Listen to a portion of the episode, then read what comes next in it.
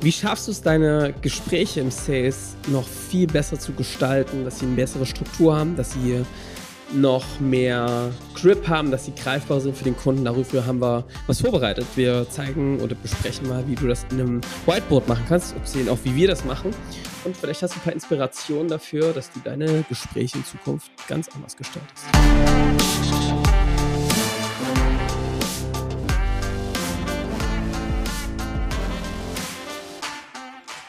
Willkommen zum Scaling Champions Podcast. Konkrete Tipps und Werkzeuge für die Skalierung deines IT-Unternehmens. Hier bekommst du komprimiertes Erfahrungswissen aus über 80 Skalierungsprojekten pro Jahr. Zusammengestellt von Johannes Rasch und Erik Osselmann. Und damit auch von uns ein herzliches Willkommen hier zum Scaling Champions Podcast. Äh, fröhlich, frisch. Johannes, wie geht's? Alles fit? Hey, bombenmäßig. Ich bin kurz vorm Abflug nach Mallorca. Ja, sehr gut, sehr gut. Nee, du bist, ja. du bist schon, du bist schon auch von Mallorca zurück, natürlich. Ich bin schon von die Zukunft auch. Deswegen fühle ich mich gerade auch so äh, erholt. Ja, ist so, ist so. Ja. Und du hast aber am Ende der Folge erzählst du mir noch, warum du aussiehst wie ein kleiner Bergsteiger und dir fast der Finger abfällt. Das ist nämlich unglaublich ekelhaft. Aber ansonsten würde ich sagen, beginnen wir einfach mal mit der Folge. Für alle YouTube-Zuschauer, äh, ihr zählt das. So, Okay, lass uns mal in die Folge reinstarten, Johannes. Was machen wir heute? Ein bisschen Sales-Thematik. Naja, nee, ja, ich will, Erik, heute mal mit euch über was sprechen. Das ist ein sehr technisches Detail, aber wir werden halt ganz oft gefragt, wie das geht. Ja. Ähm, und zwar, wenn du ähm, Erstgespräche machst mit Kunden ja. und die Beratungsgespräche, ne? Genau, Beratungsgespräche oder du machst Demos oder du ja. machst ähm, mit den Leuten, ähm, Kennenlerngespräche und so. Ja. Und das hängt jetzt natürlich ein bisschen davon ab, in welchem Segment du bist. Aber wenn du das zum Beispiel dir vorgenommen hast, dich als Trusted Advisor zu äh, positionieren, ja. macht es total Sinn, ähm, das auch mit digitalen Hilfsmitteln zu machen. Mhm. Mhm. Und wir werden sicherlich, Erik, das jetzt nochmal ein paar Mal machen, dass wir auch ein paar andere digitale Hilfsmittel zeigen. Es gibt nämlich im, für solche Themen total coole Sachen, wie man zum Beispiel Gespräche aufzeichnet und auswerten kann. Es gibt Umfragen, die du und auch geguidete Prozesse, wie du Leuten Wissen und Demos zur Verfügung stellen kannst. Da gibt es super coole Software. Ja. Können wir mal miteinander sprechen. Aber ich würde gerne mit euch mal darüber reden, ähm, wie man so digitales Whiteboard, also zum Beispiel Miro, Mural, Concept Board, es gibt ganz viele verschiedene ja. Boards, nutzen kann, um seinen Sales-Prozess besser zu machen, ähm, weil ich glaube, viele da was liegen lassen. Cool. Richtig Spezialfolge heute. Oder ist eine ganz Spezialfolge, ja, aber, aber wie der das konkret macht, der kann, ja. glaube ich, ein paar Sachen mit rausziehen, wie er das tut und ein paar Best Practices mitgeben. Ja, ich mache das ja. jetzt schon, wir machen das schon seit sehr vielen Jahren, dass wir natürlich in solchen digitalen Whiteboards arbeiten, aber auch ähm, mit unseren Kunden die Erstgespräche und die Erstberatung quasi darin machen. Ja. Und da gibt es ein paar Erfahrungswerte. Sehr gut. Vielleicht erstmal, was ist eigentlich das Problem und die Sackgasse der Woche? Die Sackgasse der Woche ist sicherlich eine, und zwar, dass man ganz viele Fragen stellt und ganz intelligente Dinge äh, dort fragt und erzählt. Und du dich dann mal fragen musst, was hat ein Kunde eigentlich davon mitgenommen? Mhm. Und ihr müsst das mal echt machen. Ihr müsst mal den Kunden fragen, mit dem ihr so ein Gespräch gemacht habt. Frag dir mal beim letzten, nächsten Mal, so eine Woche später, was kannst du, woran kannst du dich noch erinnern, was wir miteinander besprochen haben? Dir ist es natürlich irgendwie relativ bewusst, weil du das Gespräch geführt hast, da bist du aktiv dabei. Ja. Wenn du mal den Kunden das fragst, dann müssen die vielleicht noch, also ich glaube, ich weiß deinen Namen noch. Ich weiß noch, dass das ein gutes Gespräch war und dass ich auch echt ein paar tolle Erkenntnisse ja. hatte aber welche das jetzt genau waren und so. Und wenn du dann noch fieser bist und noch mehr reingehst, sagst was haben, was haben wir da an einem Part, wo ich euch ein bisschen Wissen erzählt habe, was wisst ihr noch, was ich euch da erzählt habe? Boah, ey, da musst du den Leuten einzelne Worte, aber das sind wirklich einzelne Wortfets, die da hängen geblieben sind. Hm. Und das ist eine ganz wichtige Sackgasse. Euch sind natürlich die Dinge viel klarer, weil ihr vielleicht so eine Beratung, ne, was müsst ihr jetzt anders machen? Ihr habt vielleicht einen Priority-Shift drin. Also es geht nicht darum, sondern es geht auch viel mehr darum. Das ist euch viel klarer. Warum? Weil ihr das durchdacht habt und das wöchentlich mehrfach macht. Ja. Aber dieser Kunde macht hier kognitiv gerade ganz verschiedene Sachen. Ne? Der lernt euch zum ersten Mal kennen, Bindung aufbauen der weiß im Gegensatz zu euch überhaupt nicht, wie dieses Gespräch ausgeht und weitergeht. Mhm. Und zum Zweiten hört er die ganzen Sachen zum ersten Mal und hat gleichzeitig die ganze Zeit noch einen Erkenntnisprozess über sich selbst am Laufen. Und hat vielleicht sogar noch, hört euch reden, Erkenntnisprozess über sich selber und sieht vor sich eine PowerPoint-Präsentation, ja. die überhaupt nicht, also wenn es richtig gut läuft natürlich, aber gar nicht auf das passt, was der gerade erzählt. Da stehen allgemeine Phasen drauf, die vielleicht so halb passen. Ja. Ne? Und, und dann denkt er sich vielleicht noch auf der nächsten Ebene, und du musst mir überlegen, was Mensch da parallel an Ebenen noch bedienen kann. Was, warum sagt er mir das und will er mir vielleicht nur was verkaufen? So, genau. Oder, Soll genau. es ja auch geben. Ja. ja. Und wenn du jetzt da so unterwegs bist, dann hilft es total den Kunden, und das ist jetzt ein bisschen Trust Advisor. Ich glaube, eine Aufgabe des Trust Advisor ist es, bei dem Kunden Klarheit zu erzeugen und ihm auch einen klaren Weg aufzuzeigen, wie er jetzt Schritt für Schritt vorwärts kommt. Ja. Und das gelingt halt mit einem Whiteboard zum Beispiel und einem gestrukturierten Prozess. Mhm. Ähm, was ich also gelernt habe, ist, dass man das Ganze, also ich hoffe, dass wir hier alle schon weg davon sind, dass wir dort erstmal eine lange PowerPoint zeigen, um zu zeigen, wer ja, sind wir als Unternehmen, deswegen. Unternehmensvorstellungen, das ist unser Unternehmen, das ist unser Portfolio, hier könnt ihr euch das mal angucken. Glaubst also du, das kommt gar nicht mehr vor? Das gibt's nicht mehr. Nee, das gibt's nicht mehr. Da habe ich also jeder, der hier zuhört, der macht sowas nicht mehr. Nee, hast recht. Stimmt. Ja? War Quatsch. Ich gehe jetzt also schon mal davon aus, dass ihr euch die Folgen angehört habt und wisst, okay, so ein Kunde, der will schon wissen, was ihr da anbietet. Aber ihr als Trusted Advisor, hört euch mal erstmal an, wer ihr seid, was ihr so tut und guckt dann, ähm, was, wie jetzt die Lösung für ihn aussieht. Ja? ja? So, und da, Erik, würde ich jetzt sagen, dafür kann sich so ein Board total anbieten. Also man kann natürlich, es gibt verschiedene Reifegrade. Ich glaube, es ist erstmal besser, ein Board zu haben als kein Board. Mhm. Wir kriegen sehr gutes Feedback darauf, weil du Kunden in sehr kurzer Zeit gut strukturierst. Mhm. Das muss man üben. Es ist ja. nicht unanspruchsvoll in einer Stunde. Erik, du machst es ja auch oft mit dem Kunden zusammen, zusammen strukturiert, was sind die Probleme, was sind die Ursachen dafür, welche zuzuhören und gleichzeitig zu schreiben, ne, und dann noch in Ordnung ja. zu bringen, ja und dann auch noch mit dem Kunden, Erik, einen Lösungsweg aufzuzeigen. Aber vielleicht ja. mal so ein paar Best Practices. Ähm, wenn wir auf der Stufe sind, würde ich erstmal sagen, fangt wirklich mit einem weißen Whiteboard an, guckt euch ja. das an und gebt vielleicht dem Kunden sogar Zugriff darauf. Mhm. Ja? ja? Ein kleiner Trick, um einfach ein bisschen Zeit zu sparen, ist, dass du dem Kunden sagst, ey, ne, bitte bereitet mal das auf eurem, für euer, für unser Meeting vor. Also du kannst quasi den Leuten im Pre-Sales einfach schon mal sagen, ey, ne, wenn wir unser Termin machen, das Beratungsgespräch, bitte stellt euch schon mal die zwei Fragen und bereitet die Punkte vor. Das spart total Zeit. Ja. Und dann kannst du die tatsächlich parallel schreiben lassen. Das hilft total, ja. Also du kannst zum Beispiel sagen, okay, wir machen jetzt mal kurz zwei Minuten. Jeder schreibt mal die Post-its auf. Mhm. Ja. Und packt die da rein. Warum ist das cool? Weil du die Leute aktivierst und du nicht in so einem frontalen Beratungsgespräch oder in einem Vorlesungssituation bist, ja? Oder da tanzt einer was vor. Und damit hast du auch immer noch mal schöne kleiner Moderatorentrick, hast du immer noch schön zum Zeit zum Nachdenken. Wenn andere schreiben, kannst du denken. Ja. schreiben und denken gleichzeitig hart. Mhm. Ja. Was ein weiterer Best Practice ist, ist, Erik, ähm, wenn dann dort mehrere Beteiligte sind, wirklich nicht immer nur mit einem zu reden, sondern wirklich immer die Runde rum anzusprechen, ja. ja, und mit den Leuten sagen, ey, guck mal, Erik, was sagst du dazu? Muss nicht immer jeder, jede, ne, jeden Punkt sagen, aber die Leute aktiv damit einzubeziehen und zu sagen, ne, wir gehen mal jetzt durch deine Post-its durch und auch Dinge zusammenzufassen. Was außerdem noch ein Best Practice ist, würde ich sagen, ist es, Erik, Zusammenhänge aufzuzeigen, zu sagen, ne, also ich, das ist, glaube ich, so der nächste Reifegrad, dass du schon mit einer, mit einer Struktur reinkommst in dieses Gespräch, also dass du zum Beispiel eine Art Canvas gebaut hast, eine Vorlage, die du immer wieder kopierst, ne, wo du zum Beispiel typisch, ne, kurze Einleitung, Regeln, ne, kurze Vorstellung, was sind die aktuellen Ziele, die ihr habt, welche Probleme gibt es oder welche Hürden und dann den Lösungsraum aufzeigen. Ja. ja. Dass du schon mit einer fertigen Struktur kommst, die auch gut aussieht, das macht schon mal einen guten Eindruck. Da kommt jemand hin, der ist strukturiert, der hat einen Plan, was da passiert, der hat sich das schon mal überlegt und da kann man einfach was, das kann total Professionalität ausstrahlen. Und, aber wichtig ist, das kann super einfach sein. Ne? Das muss am Ende auf dem Whiteboard, das muss ein Hintergrund sein, eine Überschrift drüber, ja. das Board heißt vielleicht noch wie der Kunde. Das sind so winzige Kleinigkeiten, die aber schon so die Basisfaktoren führen dazu eigentlich, dass die Leute sagen, ach cool, da lasse ich mich drauf ein. Ne? Ist super so. einfach eigentlich.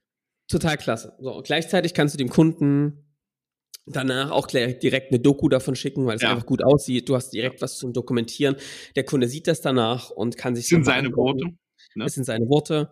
Ja. Ähm, und du kannst danach im Gespräch im nächsten, zum Beispiel du bist dann im nächsten Call mit dem und zeigst dem genau, wie eure Lösung aussieht, kannst du dann wieder dieses Board nehmen, kannst nochmal einmal das mit dem durchgehen. Das würde ich euch immer empfehlen, dass ihr es nochmal durchgeht mit dem Gegenüber, weil er ganz viel vergessen haben wird. Ja. Einfach sich das nochmal in Auge, ins Auge zu rufen, gerade wenn da Posts von ihm selbst oder von ihr draufstehen, ist das gut, weil die sich selbst wiedererkennen. Ja. Und dann kannst du da ähm, viel mehr wieder den Grip aufnehmen aus dem letzten Gespräch. Mhm.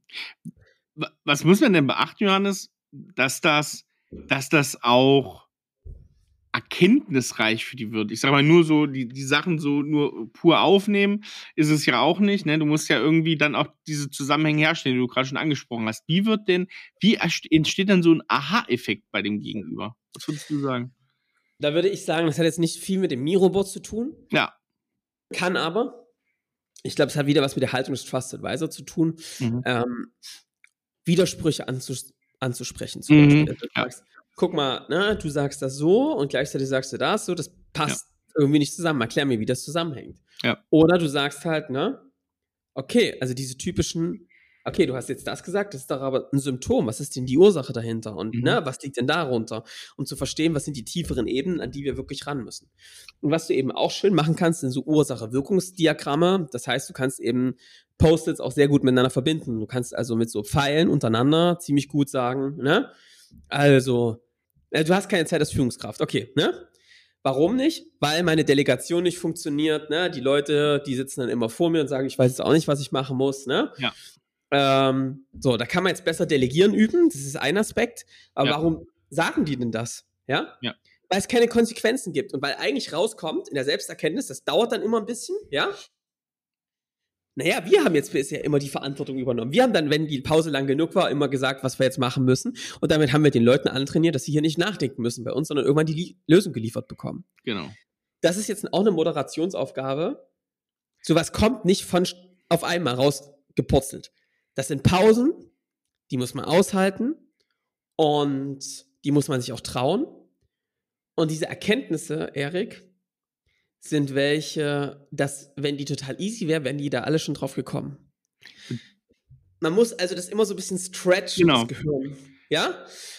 Und da hilft es, so eine Visualisierung zu sagen, es gibt doch einen Grund darum, warum Mitarbeiter das so machen. Bei uns ist das anders. Warum ist das bei euch so? Mhm. Ja? Und da drauf zu bleiben auf diesen Punkt, zu sagen, ich glaube, das ist ein Kern, weil damit sich alle anderen Dinge auflösen.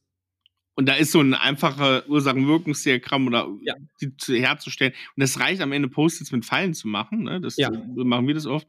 Das ist relativ einfach.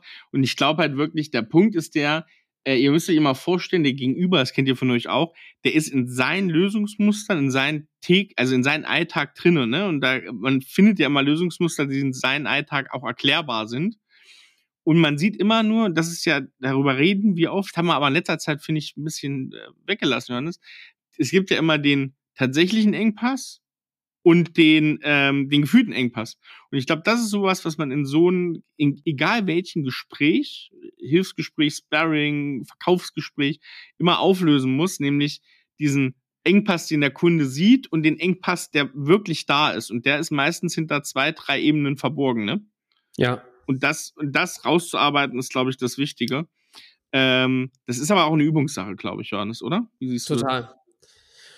Und man wird da auch besser. Mhm. Ähm, aber das muss, das muss man sich ja trauen, ne? Ja. Aber da ist auch hilfreich wieder, viele Kunden mit ja. ähnlichen Problemen und einer ähnlichen Problemherleitung zu kennen, weil ja. du dann immer, die Abzweigungen sind irgendwann ziemlich ähnlich, muss man auch sagen. Das wirkt sich für jeden individuell aus, aber die Abzweigung, wo die herkommen, wo das Problem herkommt, ist dann relativ. Und Erik, jetzt kommt noch der letzte Best Practice, ja? Ja. Was, was ich auch bewährt hat, ist, dass man dann im Lösungsraum, wenn man den zeigt, so, was müssten die jetzt anders machen, welche Lösungen, wie kann das aussehen, ja. dass man sich dann nicht immer wieder aus der neuen kalt überlegt, wie man das macht. Das ist super anspruchsvoll. Ja. Sondern man kann da einen Pitch oder eine Story, die man erzählt, einfach schon vorbereiten in fertig geschriebenen Post-its, die man da einfach reinzieht und auch Bilder reinzimmert. Ja. Du kannst, wenn du Miro-Boards zum Beispiel nutzt, fertige Links dahinter packen, ja. wo du abspringst in Themen. Und du kannst eigentlich in einem Miro eine Reise aufbauen aus diesen Post-its und das zusammensetzen. Und das ist für den Kunden richtig cool, weil der halt das strukturiert sieht. Und ich finde es auch vollkommen in Ordnung, dass das nicht ein Hochglanzpräsi ist, sondern sagen, ja. ey, wir entwickeln hier gemeinsam den Weg zusammen und verschieben auch Reihenfolgen von Dingen, die jetzt so nicht zusammenpassen. Und das wird sehr positiv zurückgespiegelt. Es fühlt sich, finde ich, für beide Seiten ja schön an. Weil selber dujenige, der das Gespräch führt und ne, durch, die, durch, die, durch das Miroboard durchlenkt, du gewinnst Erkenntnisse über das echte Problem des Kunden. So, das ja. passiert ja wirklich auch in diesem Moment. Und genau das spürt auch Kunde, ne, Interessent, wie auch immer, spürt das ja auch, weil der genau auch spürt, ich schaffe gerade jemanden zu meinen Sparringspartner, zu meinen Advisor da zu machen, zu meinem Trusted Advisor, bei der jetzt versteht, wie es mir wirklich geht und das hat vielleicht vorher noch niemand so gemacht. Und das ist ja das Geile eigentlich, du bewegst dich zu zweit durch einen Prozess und das fühlt sich für beide gut an, kann ich da nur sagen. Genau, und, und ich glaube, dass dieses, ähm, auch wenn du einen Standard im Hintergrund hast, kann das, ist es einfach ein sehr individueller Prozess, wo du auf den Gegenüber viel besser eingehen kannst. Das ist halt wertschätzend, ne? Ja, es dokumentierst und du einfach mit dem wirklich an den Themen arbeitest, die ihn gerade umtreiben. Ja. Ich glaube, es ist ganz wichtig, sich nicht zu verzetteln. Was mir zum Beispiel total hilft, ist, für diese einzelnen Module, durch die man läuft, ungefähr einen groben Zeitplan zu ja. haben. Also einen ja, groben ja. Plan zu haben, wann willst du ungefähr mit was fertig sein, dass du weißt, ne, in einer Stunde Gespräch, vielleicht Viertelstunde dafür, Viertelstunde dafür. Also jetzt kann man sich da herrlich vergaloppieren. Ja. Das ist ein bisschen Übungssache, aber wenn du das machst, also kriegen wir sehr oft Feedback, dass es krass ist, was man in einer Stunde strukturiert werden kann und auch klar werden kann darüber, was als nächstes passiert ist eins der Parkinson'schen Gesetze auch, ne? Also es gibt verschiedene. Das berühmteste Parkinson'sche Gesetz ist, ähm, grob ausgedrückt, alles dauert immer so lange, wie man die Zeit dafür sozusagen ähm, blockt oder, oder gibt. Also ja. wenn du, wenn du sowas in einer Stunde machen willst, dann kommst du grob auch in einer Stunde raus. Setzt du dafür statt 60 Minuten 120 an, dann kannst du auch das wunderbar ausfüllen. Ja. Deswegen ist es eigentlich ähm, genau eine Übungssache und vor allem auch eine Sache des Blockers, ne? Das zu machen. Ja. ja. Genau, also Erik, das ist das, was ich dazu sagen kann. Was gibt es noch für Best Practices? Es gibt super Time-Boxing-Tools in diesen Geschichten, finde ich auch super Stimmt. cool, was ich ja. nutze. Also auch in diesem, in dieser Session sagen, ey, ich würde mir jetzt gerne eine Viertelstunde vernehmen für eure Probleme, bumm, schnellst oben Timer, dann sehen alle, dass es abläuft. Ähm, das nutze ich super gerne. Und ähm, es ist auch, also warum wir das auch machen übrigens, oh ja, du wollte ich noch sagen, mhm. warum das auch übelst geil ist, das so zu machen, ohne dafür jetzt Werbung zu machen, ist, dass du damit dann, wenn der Kunde gekauft hat, und das ist ja hier das Ziel der ganzen Sache, du daran dann eigentlich das Briefing deiner anderen Kollegen machen kannst. Ja. Also bei uns ist dann so, dass wir tatsächlich an diesem Board des Kunden, was dann stand ist, das Briefing für den Kollegen machen, das dokumentieren das also nicht alles irgendwie nochmal extra, sondern das ist die Dokumentation gleichzeitig. Darauf gibt's dann ein Video, ein Loom-Video, wo wir das einfach sauber nochmal erzählen, wie das genau abläuft. Und dann nehmen sich tatsächlich Consultants, wenn man das richtig geil baut, so dann die Post-its mit runter und arbeiten dann fließend damit mit dem Kunden weiter. Hm. Und das ist was, auch darüber, oder Erik, können wir eigentlich nochmal sprechen irgendwann? Ja. Da sollten wir uns aber nochmal wieder aus Consulting dazuhören, wie so ein Übergabeprozess ist. Genau, wie so Übergabeprozesse gut aussehen, weil da wird ganz viel Zeit verschwendet. Ähm, können wir uns auch nochmal angucken. Ja. Ähm, aber das ist echt super cool, weil du einfach schon eine fertige Dokumentation hast, die du dann nutzen kannst. Mhm. Ja, das ist auch nochmal ein guter Punkt. Ja. Cool. Yes, also ich finde es ich find's richtig gut und mir, seitdem wir das machen, hilft es total. Du hast natürlich auch da wieder eine feste Struktur, in der du deine, dein Skript quasi mit reinbringen kannst, ne? Ja. deine Struktur, wie du das bauen willst und dann dir gar nicht so viel merken musst und immer komplett Free Flow hast. Mhm. Um, ähm, das ja sowieso nicht, aber das ist einfach ein gutes Werkzeug, eigentlich in der Struktur schon dir ein Skript zu bauen und einen Ablauf. Ja. Kann ich jedem nur empfehlen. Auch die jetzt noch nicht hoch konvertierende Skripte gebaut haben, das mal sauber zu machen. Mhm. Sehr cool. Yes. Dann, ich kann noch eins sagen, Erik, wir machen ja heute eine kurze Folge. Ja.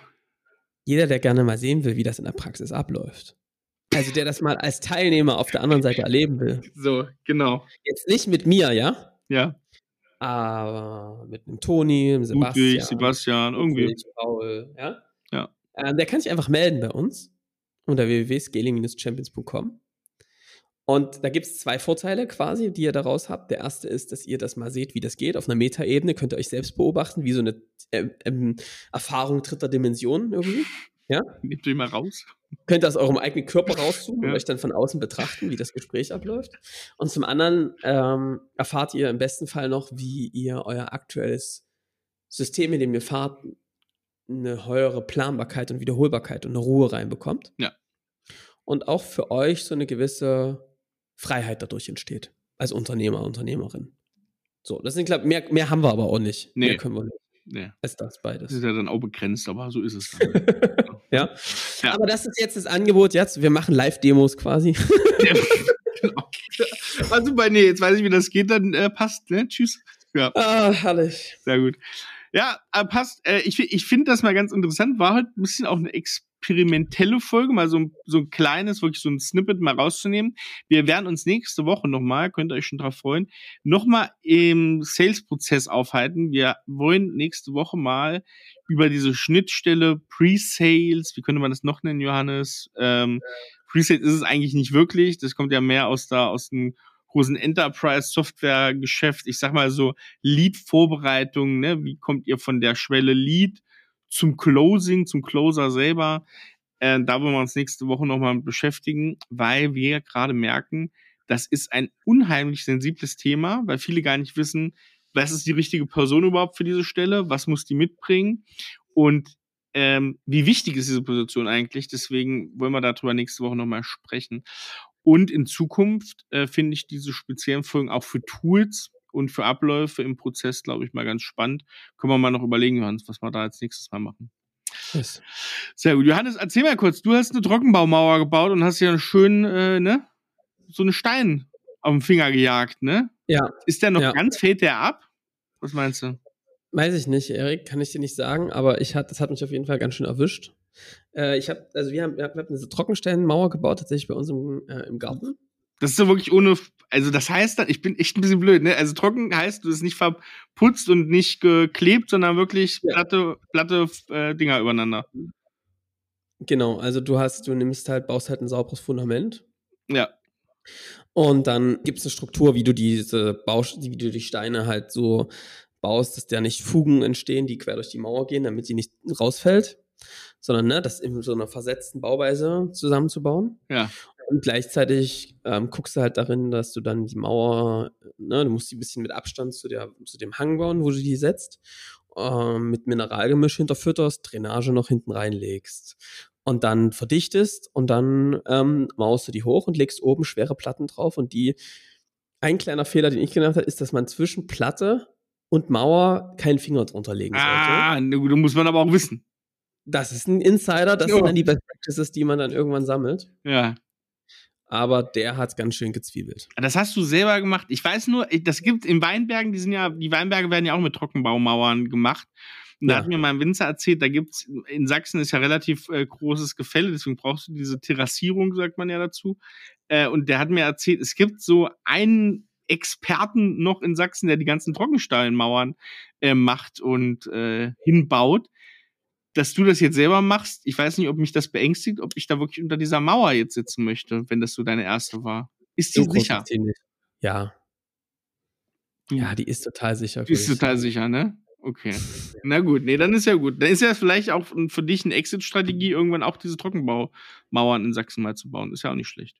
Genau, vielleicht ist das ja dann mein zukünftiges Ding. Sehr cool. Ja, Johannes, ja. pass auf, ich würde ich würd sagen, ähm, wir machen mal Schluss für heute. Wir machen ja. jetzt, äh, wir nehmen gleich, gleich nochmal die nächste Folge auf. Wir verschweigen euch gar nichts. Wir setzen jetzt ab und nehmen dann eigentlich die nächste Folge für nächste Woche auf.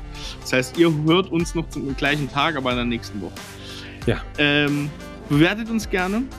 Schreibt uns gerne mal wieder Folgenideen oder auch ein paar Gäste, die wir einladen können.